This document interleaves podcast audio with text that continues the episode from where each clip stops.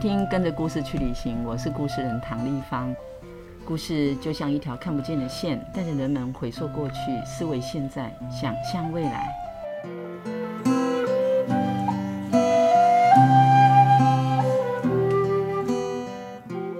跟着故事去旅行这个 podcast 节目制作呢，是为了云林故事人协会进驻了一百零二岁的云林故事馆。这十五年来，我们出版了一百多本的素人绘本。这些鲜为人知的精彩故事，包括在地文化、产业、生态以及自己的生命历程。我们希望透过一本本的绘本，带你展开一趟趟的旅程，走入不同的场域，认识不同的朋友，听见不一样的声音。还有关于我们的故事，云林故事人相信说故事就像在送礼，只要跟着故事出发，就会遇见许多不一样的故事哦。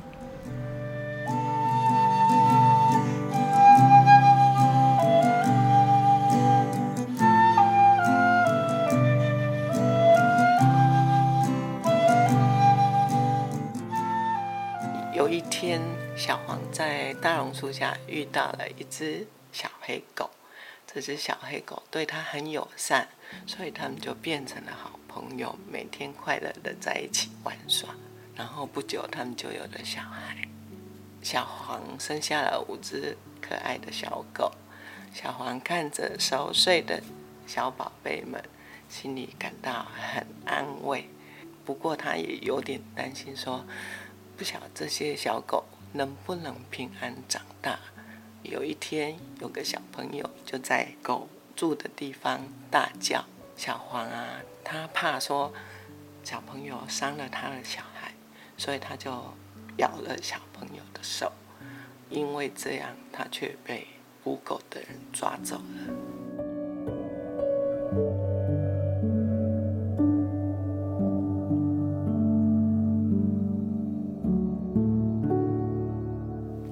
才听了，呃，我们的作家素莲呢，他对这本《流浪狗小黄》的一些分享，我就觉得他是一个母亲。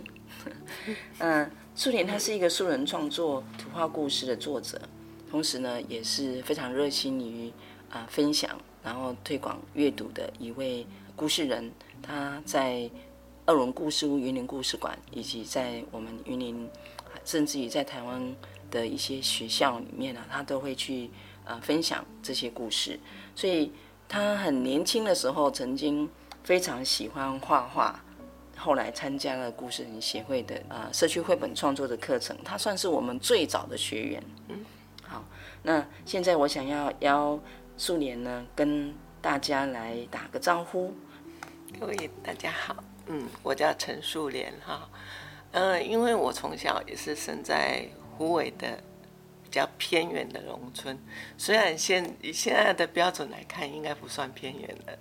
它之前四周村子的四周都是甘蔗园，嗯，然后那个位置离现在的高铁站还算蛮近的，嗯、只有几公里而已。哦，是在莲池附近。嗯。对，所以就是现在的样貌跟以前已经不太一样了。嗯，那我小时候就是很典型的乡下小孩，都是打着赤脚。然后会跟父母去田里，在田里有时候当然是帮忙务农啊，拔拔草之类的。最常做的大概就是放牛，因为龙虾的时候我们都要牵牛去吃草。无聊的时候啊，因为我们不像男生可以骑到牛背上，为什么不行？不晓得哎、欸，我就有啊，就。哦，我也是女生，就是家人会告诫说不可以骑啊，那是一个很乖的孩子，所以，我也会挑战哦。我、嗯、既然不让我骑，我就从牛底下钻过来钻。我的天哪，难道你不怕被牛踩了吗？不会，因为他们吃草动作还蛮慢的。然后有时候我也会，因为我对花草都蛮有兴趣的，嗯、就会把那个路边的野花画下来。不是，我是拔起来，然后把它绑成一个漂亮的小花束。因为也有大菌嘛，哈，那我就会把那个花束丢到河里，然后看着它随着流水飘。我也想说，它到底会飘到哪去？飘到大海以后，会不会又飘到哪个国家？所以你很小就很有 对想象力，幻想然后已经在编故事了。对对对，啊，难怪如此。所以你写了好几本书，就是除了《流浪狗小黄》，你也写了《快乐农村》，然后呢，呃，这个张古廖皮以及一本《武术传奇》啊。那我们现在接下来想要请你谈一谈，就是当时你为什么会选择这个主题《流浪狗》来进行创作？那你想要透过这个创作出来的故事传达什么？因为我来上课啊，那时候老师会跟我们提一些绘本的故事，啊，我印象最深刻的有两本，嗯。一个就是巴黎的狮子，啊，它就是经由那为什么那只巴黎的狮子雕像在那里？啊，就是有一些巴黎的景点啊。然后第二本书就是《猫亭》，日本的绘本故事，它叙述一个渔村，就是也是人口老化，然后年轻人外移，就剩下一些 老灰啊、铁啊，哈啊，但是。有很多流浪猫在那里，那老人家就跟猫的互动啊，哦，然后影片有播出来以后，哎，吸引很多观光客来，他们来看猫。嗯哼。那看猫以后，在岛上停留，多少也会消费啊，也会买一些伴手礼之类的回去。那我就想说，哎，这也是帮到那个岛，帮到社区。所以我会创造流浪狗小黄，就是，哎，我可以用动物来介绍我的村子，因为我平时都会注意到，说，哎，路上的流浪狗很可怜，有的会被伤害，比如说我看到一只狗，哦，它身上那个皮呀、毛都掉了，就红红的皮，还有一点血水，看了就觉得又可怜又恐怖，所以我就想说，哎。不如我来创造一只流浪狗，刚好其实也真的有那一只流浪狗来我们社区，然后由它来带领读者进入到我们社区，然后再随着它的故事，一直到它被抓走为主。我最主要的诉求，当然就是希望大家关注流浪狗的问题，因为真的流浪狗跟我们一样，也是地球上的一份子。对，而且流浪狗其实它是一个还蛮大的社会问题。对，就是其实也是一种伦理啦哈，因为我相信很多人喜欢养狗养猫，但是也许刚开始只是出于好奇，但并不知道背后的责任。它虽然也很可爱，而且有时候也有不可爱的时候。真的。啊，所以这本书是希望呃带给大家有机会去认识，也许在。伦贝啊，港尾社区的人文，嗯，还有社区的一些关照的观点，嗯，然后希望让社区或是读者们有机会能够去重视这个流浪狗的议题。嗯，那你自己在创作这本书之后，可能也有带着这个故事去分享，嗯，有没有因为你在分享的过程里头，有一些人，特别是小朋友啊？他们听了这个故事之后，有回馈给你，是你想要传达的，有没有这个经验？哦，有，嗯，而且我觉得小朋友似乎更喜欢类似这样的题材，可能他们觉得动物很可爱，但是他们也会就是知道说要怎么跟狗相处的问题。嗯哼，比如说有个小朋友，他就跟我回馈哦。他说他小时候曾经被狗咬，还让我看他的伤口结疤的痕迹。那我就问他说：“那你会不会怕狗、讨厌狗啊？”他回答说：“不会啊，我还是很喜欢狗。”我就问他说：“那你怎么做到你被咬却还是喜欢狗？”他就说：“很简单啊，我就对他很好，跟他玩的时候动作温柔一点，然后就是。”慢慢的熟识以后，那个狗也会对我很友善，就不会说想要咬我。对，其实我觉得，其实大部分人可能没有理会到，嗯，怎么去跟一个还不是熟悉的陌生的，不管是狗啊、猫啊、人啊，都一样，怎么相处？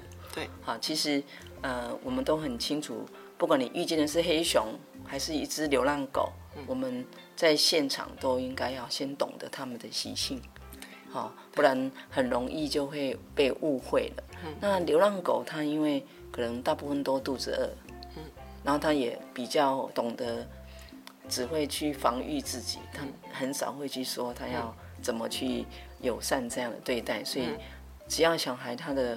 理解上以为那狗是要跟他玩的，可能就拿了一个手上有的东西跟他玩了起来，但那可能会成为被攻击的。对，好，所以刚才听了小朋友这样的回应啊，我觉得是一个非常棒的，就是说他可以也因为这个故事联想到他自己具体的经验，然后他这段的分享也可以让更多可能会害怕狗或是曾经被咬过、不再喜欢狗的人们去理解，原来我们也许是因为自己做了什么。才会被咬，并不是因为狗的本身。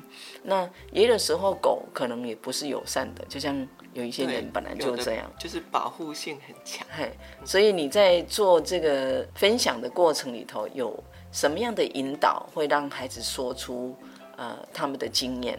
嗯，就是我通常就是讲完故事，会让小朋友回馈啊，因为他们刚开始都会说。要怎么讲啊？那我就说简单啊，就你跟动物相处的情形就好啦。然后哇，就一堆小朋友举手发言了。还有一个小朋友也说，说他真的非常的喜欢动物，嗯，他是喜欢小白兔，所以他每次去逛夜市，他都特别停留在那个卖宠物的那个小摊子前面，嗯哼，待在那里好久好久，不肯走。他妈妈。又不答应他买那个小白兔回去，所以他就说他会把那只小白兔的形象留在心里，啊，只要有空他就过去看它，所以他不一定要养它。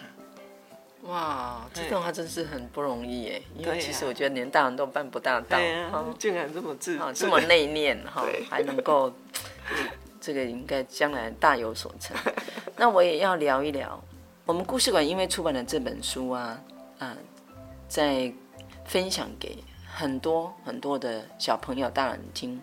那有一天呢，就有一个小男孩，大概六七岁吧，他就来到故事馆，然后他就很开心的看到我还在那里，就问唐老师：“那一本《流浪狗小黄》在哪里？我找不到。”嗯，然后我就说：“来，我帮你找一找。”嗯，结果就从应接室找到书斋，真的都没有看到这本书哎。我就跟他说：“哇，很抱歉哦，我们这个书可能后来有再转到二龙故事屋，或者是其他的人借走了，现在没有看到这本书了。不过你可以说一说吗？你找找这本书是？”小孩就说：“我一直很想要知道那个小黄怎么了？怎么了？他后来被抓走以后到底去哪里了？”我就告诉他说：“我会帮忙找一找，如果有找到的话，我们再通知你。”这一段。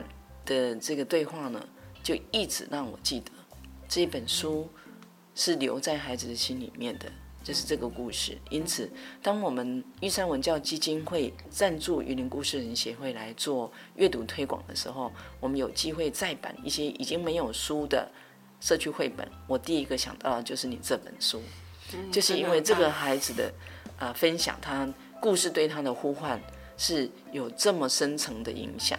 你还记得吗？我还打电话跟您邀请说，我们要再版这本书，你一定要好好交代一下，因为我们上次呃第一版本是开放式的，就是就就被抓走，然后就停在那里，让读者去想象他可能会发生什么事，但没想到小孩的心他会觉得好像没被交代，这是一个不安的啊，因此我们在第二版一定要让他有一个交代，所以你在。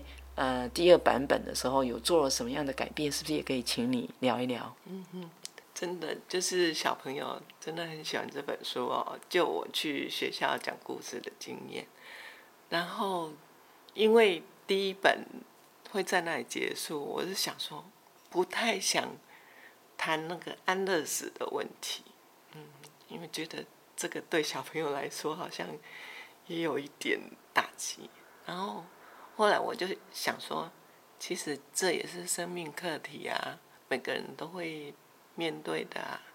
让小朋友知道也没关系。所以，因为以前的法规是流浪狗有十二天的等待期，如果没有人领养，就会被安乐死嘛。所以我在想，小黄应该也是被安乐死了。嗯，我也不好怎么讲，没有勇气打电话去问。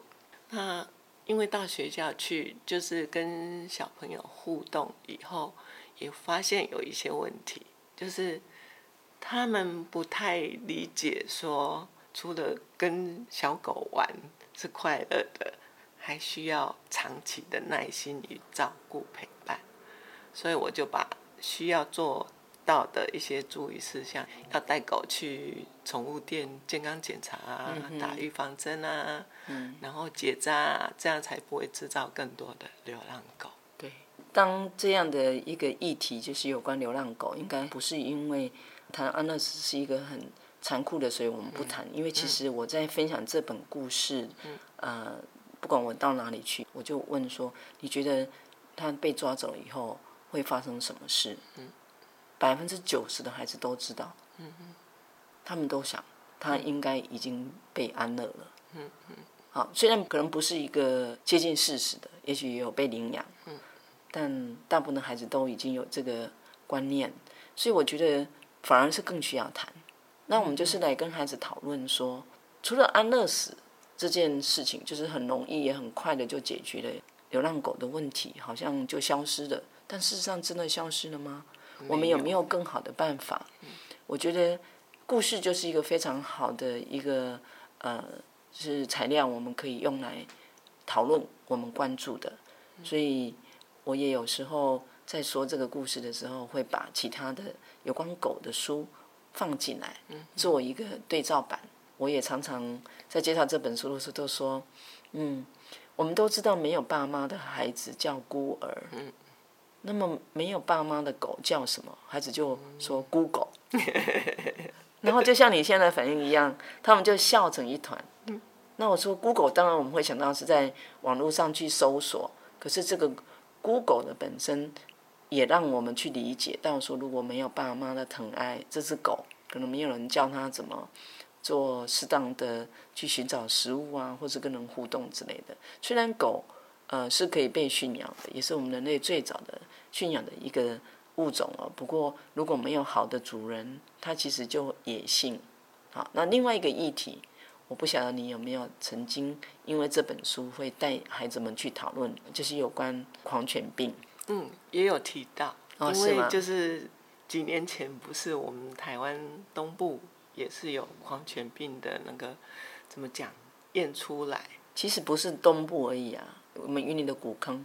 哦，对对对，哈附近也是有哈山区。对，所以我有跟小朋友提到说，只要不认识的动物，哦，千万不要贸然去接近它，因为动物也是有防御性啊。它也许误解你是要跟它玩什么的，误伤了你。啊万一它是有那个带狂犬病毒怎么办？所以我就说，万一你不幸说真的被咬伤了以后，除了赶快用肥皂清洗干净伤口，就是一定要去打预防针，就是破伤风。因为以前我女儿小时候也被狗咬过。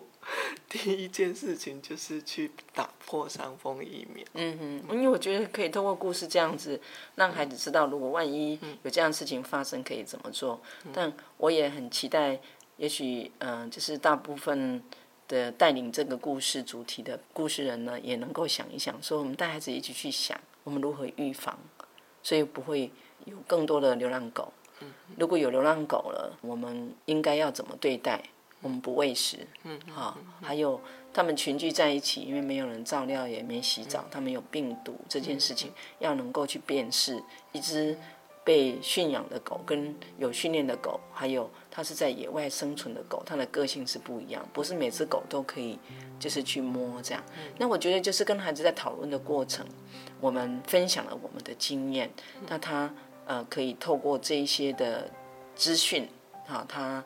就比较有能力在面对未来，好，这个是我觉得一个主题能够延伸到生活里面，呃，算是故事最大的影响吧。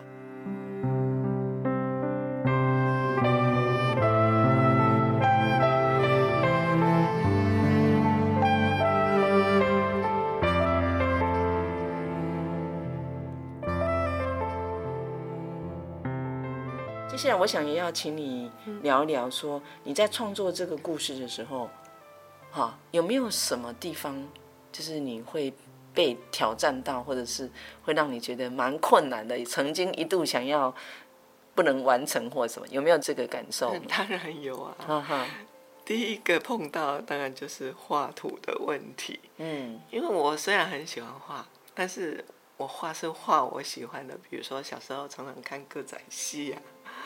就画古代的人物，Yeah. 啊，对花草植物很喜欢，所以就画花画树。嗯哼。但是要叫我画动物，真的有困难。是吗？所以你觉得哪一页是你卡住的？嗯、这中间有没有哪一个画面是狗呢？还是是人呢？还是是哪个地方？啊，你后来是怎么克服的呢？那后来我就想到，嗯，我儿子蛮会画图的，因为他也是从小都喜欢在。书本上涂鸦，哦 他不太喜欢学科的问题。嗯，那我就想说，啊，他假日回来的话，就请他赶快帮我画个稿。哦，是这样。然后我再来上颜色，我就先叫他说，你只要帮我画狗或者比较难困难的人的动作啊就好。那其他就是我来上颜色，来补那个背景什么之类这样。嗯，然后内文当然就是我自己写了。然后，因为想说绘本应该文字少一点，所以就是要精简。啊，也常常觉得说精简好像有有点交代不清，不，不太 甘心哈。没错。然后我记得那时候为了结局，曾经跟老师就是争执了一段时间。嗯。嗯，我有带我的 原作来，因为那时候教手工书，是，所以我就直接画在上面。结尾就说，小黄绝望的被关进笼子里，伤心的离开了，不敢想象他的命运将如何。流浪狗也应有它的生存权啊。老师就很不同意这句话，他认为说是你的观点还是狗的观点？嗯，我就想说。难道狗它不会这样想吗？我也要快乐的生长啊！为什么我不能活在这里？对呀、啊，谁能证明狗没有这个能力思考？对呀、啊，所以后来就想，好吧，既然这样，那就是直接用说，希望有机会可以再回来村里看他的宝宝，就用这样结束。结果呢？结果就是 OK 啦。但是我还是很喜欢我原来的这句话。流浪狗也有赢它的生存权。嗯哼，因为我觉得如果你写生存权有一点困难的字，好，或许可以换个方式说，就是狗也有它想要过美好日子的这种梦想啊，类似。对，可能就是在用词上，或者是老师他觉得你的观点可能会比较。啊，有框架或者是 主观一点，哈。所以在那那一页还撞墙了蛮久哎。哦，是哈。也问我女儿说要怎么办。哦，是哦。那女儿就说：“你就说她想再回来看狗，这样就好了。”嗯。所以我就采用她的方式。哎，所以你有很好的帮手，儿子帮你画，女儿帮你想文本，起承转合的合。其实，在创作故事里面，那个起承转合是相当。不容易的，特别是一本绘本，它又很简单。好，图画的本身在说故事这条线，跟文字在说的这条线，要不重复，又要能够取其长，然后合起来又要能够顺，的确是很大的挑战。这是你第一本书吗？嗯，应该说，我如果第一本书的话，是在社区学的。哦吼，啊，这是算第一本公共出版，出版第一本被出版了。嗯、那可不可以谈一下说，呃，你自己从故事的发想，然后到把它完成创作出版，对你自己来说，哈，它有什么样的意义？然后第二个，我想要请你也聊一聊，就是你把这个故事带到社区或是学校里面去分享。好，那大家给你的这一些回应，或者是这个过程中对你来说又有什么样的影响？我觉得因为之前我是一个比较内向的人，嗯，可能啊也不太善于跟人交谈，嗯，然后去上课的时候，我通常都是坐在最后面那个位置。你们知道为什么吗？因为老师会请我们起来分享，然后一定从前面先，等到快要轮到我的时候，课程结束了，下课了，都是这样。所以我上课几乎都没有出来讲过什么事情，我就听。有时候就是想想我的内容是什么。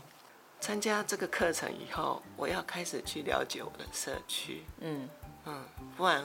我就只是在我的家附近活动，我不认识几个村里的人，所以我去参加社群妈妈，他们跟他们一起做运动，这中间就可以听到他们的叙述啊，闲话家常中，比如说农村也面临人口老化的问题，还有农作物啊，看天吃饭嘛，价钱好的时候，可是就是产量很少，嗯，那他们要怎么？取得比较好的收成跟卖出的价格，所以我在想说，是不是绘本也可以帮助他们做出这本书？我也没有抱希望说一定会被出版，甚至是那个村长夫人告诉我，我才知道说哦，原来被选上了。嗯，那有了这本书，就是故事人协会会帮我们安排去分享故事。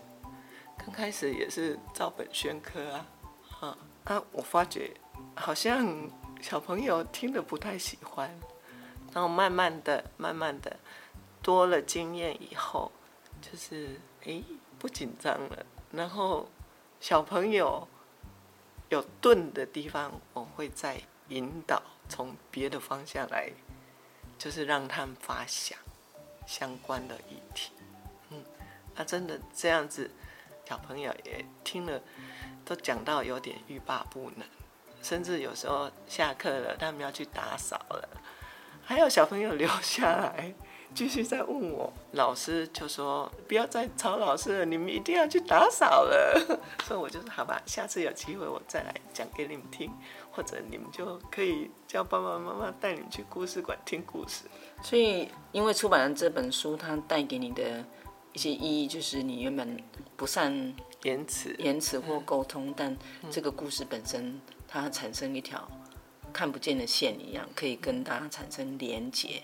然后呃也打开了孩子们的心，所以他们也能够跟你的故事还有你在这个主题议题上是畅谈这样。我觉得这是一个非常无价的礼物。真的很棒，而且我也变得比较自信、开朗一点。啊，太好！有时候话匣子一开还停不了。现在是很喜欢说，我就呱呱继续讲这样。我也要谈一下，就是这本书，我们除了就是去校园这样分享以外，其实我们在二零一零年的时候，是我们应该是第一次走读。哎，所以我们骑脚踏车就巡回了云林，那时候好像有十个乡镇，啊，到不同的乡镇去，有十个不同的作者，分享了他们的故事。那到你的那个村子里面的时候，我觉得很特别，就是你们是第十个村子就对了，所以到那地方，我因为感冒的关系都没有声音了。然后我的印象很深刻的就是。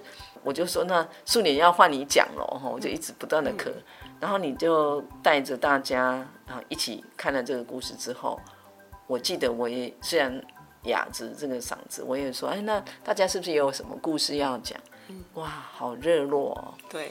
哦，大家就也分享了诗啊，也吟了唱啊，还跳了舞，这样，好，这是好不热闹。所以我觉得这个影响应该，呃，是你。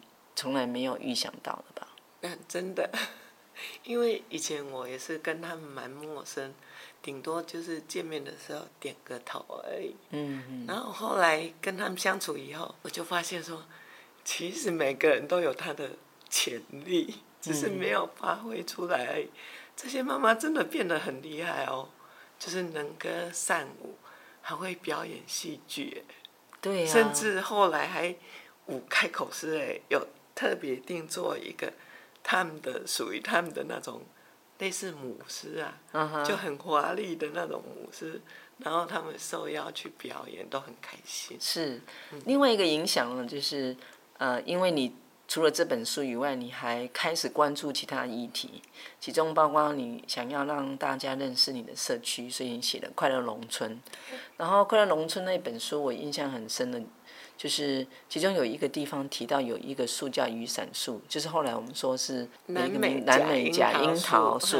然后我跟政府老师到达你的村落的时候，第一件事情说：“素莲姐带我们去找那一棵树。”哈，那我们去到现场的时候，因为那个季节哎已经过了，了不过只剩下几棵在树上，我们终于有找到，然后放在嘴巴里面说：“我的天哪，真的吃起来就像冬瓜茶一样哎。”这太不可思议了，好，可能是一辈子的经验。对我来说，哈，然后很多时候我会带这个《快乐农村》这一本书分享给大家的时候，就会提到那个经验，就是当我们去找到这棵树，然后采了这个果，放在嘴巴里面去印证树上说的它像冬瓜茶的时候。那个所有台下人都渴望到，然后口水快要流下来，还一直问说：“什么时候可以去那个社区？然后那个树长得怎样？好，那我们可不可以也试试看？”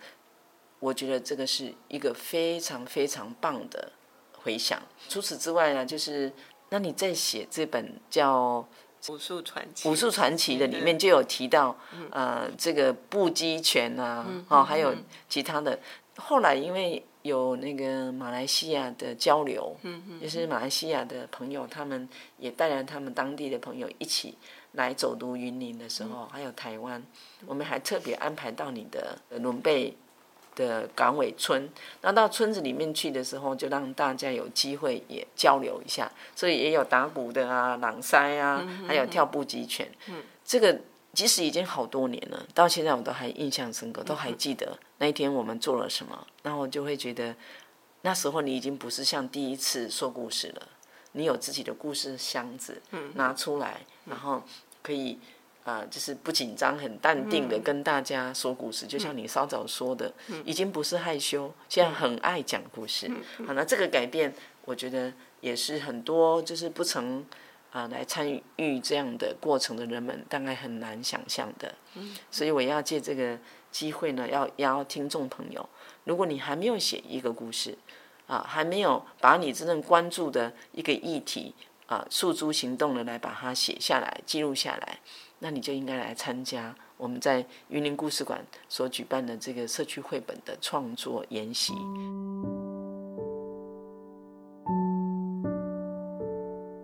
刚刚您谈到第二本你写的书，嗯嗯、那第四本是张古张古廖皮。我记得这个张古廖皮，你在介绍给我们认识的时候，有一个非常有意思的开场，就是你是嫁到这个村，根本不知道什么双料。那是不是也可以请你跟我们分享那一段？那是我刚结婚的时候，啊，因为我是闽南人。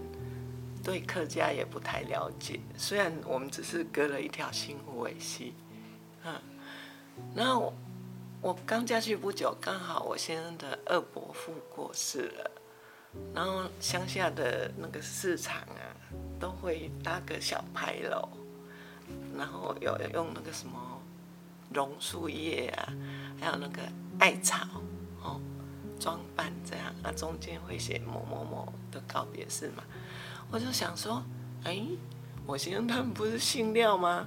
为什么那个写张公某某某的告别式会场呢？